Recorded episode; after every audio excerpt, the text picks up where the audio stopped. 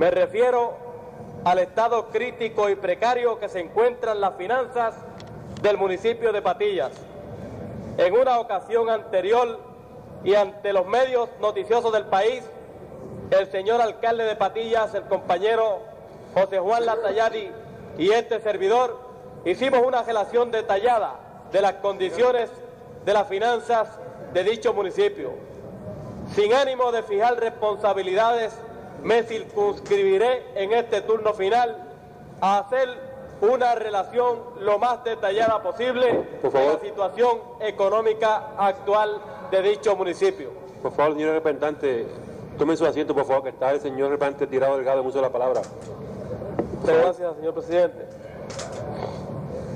Situación que de hecho está afectando la prestación de servicios esenciales a nuestro pueblo.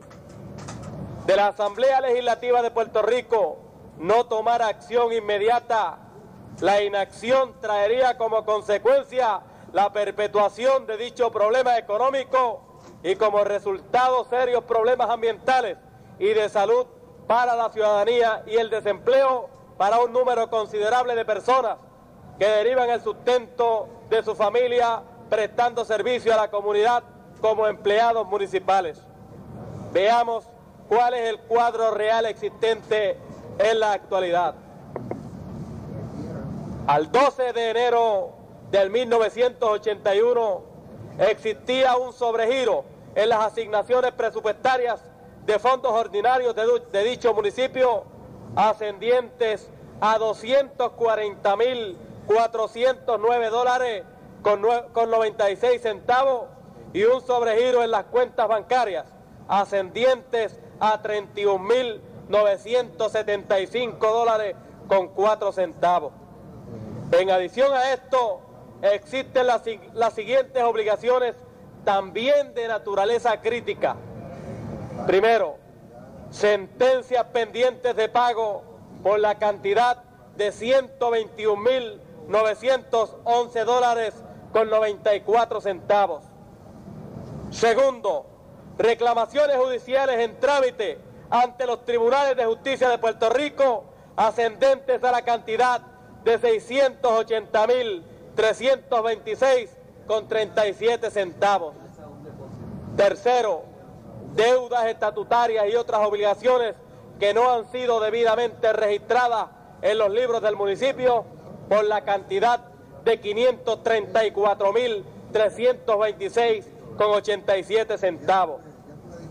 A esto necesariamente tenemos que sumar la cantidad que va a necesitar ese munici- municipio y eso era a la fecha en que yo radiqué la resolución para prestar servicios esenciales hasta el 30 de junio del 1981, cantidad que estimamos ascendiente a 300 mil dólares, lo cual hace una necesidad económica inmediata de alrededor de 1.6 millones de dólares para poner al municipio a funcionar como es debido y como le exigen las circunstancias actuales de dicho municipio.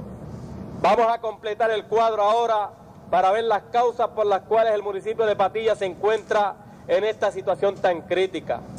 Primero, la asignación presupuestaria para la partida de jornales de limpieza fue de 69.366 dólares con 91 centavos.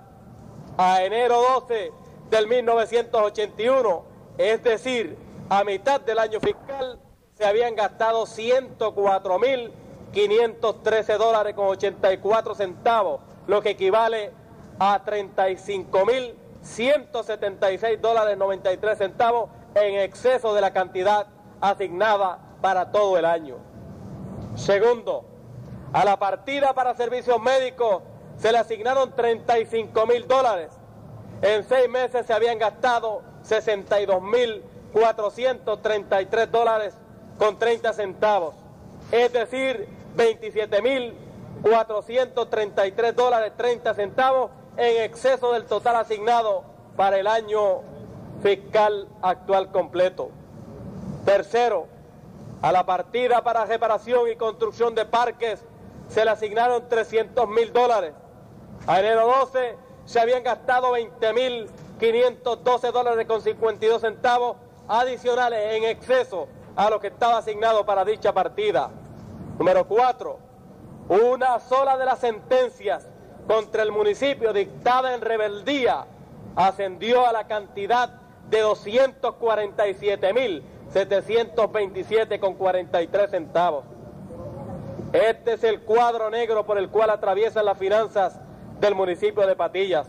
Si no se le anticipan inmediatamente fondos, compañeros representantes, por primera vez en la historia de este país, un municipio tendrá que acogerse a las disposiciones de la ley de, de quiebra, lo cual traería como consecuencia graves implicaciones en el mundo financiero del país. Especialmente se afectará el mercado de bonos. No puede permitirse que tal cosa ocurra y que en adición en esa comunidad se suspendan servicios tan esenciales como la limpieza, recogido de basura, reparación y construcción de caminos municipales, servicios de salud, entre otros, esenciales para el buen progreso y la buena marcha de los puertorriqueños de aquel lugar. Los municipios son criaturas del Estado y éste tiene la obligación de cooperar con ellos en momentos de crisis, evitando que la comunidad sufra daños irreparables y se exponga indebidamente la salud y seguridad de un sector de nuestro pueblo. Con el propósito de que colaboremos todos juntos en la solución de este problema inmediato que sufre mi comunidad, he radicado la resolución conjunta de la Cámara número 14 del 23 de enero del 1981 con el propósito, como ya señalé, que se autorice al secretario de Hacienda a anticipar al municipio de Patillas en calidad de préstamo la cantidad de 1.6 millones de dólares, pagaderos en 10 años, o la cantidad que sea necesaria para poner a dicho municipio sobre sus propios pies. Con ese fin, durante el día de hoy, le he cursado un memorando a los copresidentes de la Comisión de Asuntos Fiscales con copia al compañero Ángel Viera Martínez, con la esperanza de que dicha resolución sea estudiada y analizada en vistas públicas por dicha comisión. Yo estoy seguro que estos compañeros, al igual que todos los miembros de dicha comisión y todos los miembros de este cuerpo, se interesarán por la situación que he planteado, porque tal vez sea la situación de cualquiera de los municipios que representan aquí en la Cámara de Representantes los distinguidos compañeros, tanto de mayoría como del Partido Popular. Este problema de un municipio tal vez refleje la situación precaria de muchos de nuestros municipios. Esta Cámara de Representantes tiene la responsabilidad de que sus comisiones se muevan a realizar el estudio correspondiente para prestarle ayuda a todos los municipios sin reparo de partidos políticos, porque las necesidades no se miden en base de colores. Son seres humanos con sus respectivos problemas a quienes se debe servir. Yo estoy seguro que son más las similitudes que tenemos que las discrepancias que nos separan. Nos une algo más que el mero nombre de representante. Nos une el dolor ajeno. Nos une el compromiso de progreso que hemos contraído con nuestro pueblo nos une la voluntad inquebrantable de servir. Yo les pido a ustedes, queridos compañeros representantes, que se unan a mí en un esfuerzo conjunto para sacar a un pueblo de la aguda crisis económica que confronta. Les aseguro que tendrán en mí un aliado de vuestras causas cuando dichas causas sean nobles, como les he hecho en el pasado. Tengan la seguridad de que la causa que defiendo hoy es noble y de principio. Muchas gracias, señor presidente y compañero de Cámara. Tú no a corresponde reparte Navarro Alicea. Ajá. O sea, empiezo de lo mismo.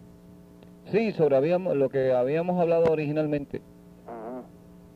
Eh, durante la tarde de ayer se publicó por los medios noticiosos de una emisora en San Juan de que este legislador que representa a Guadilla y Moca había tenido un intercado de unos puños en la base Reini relativo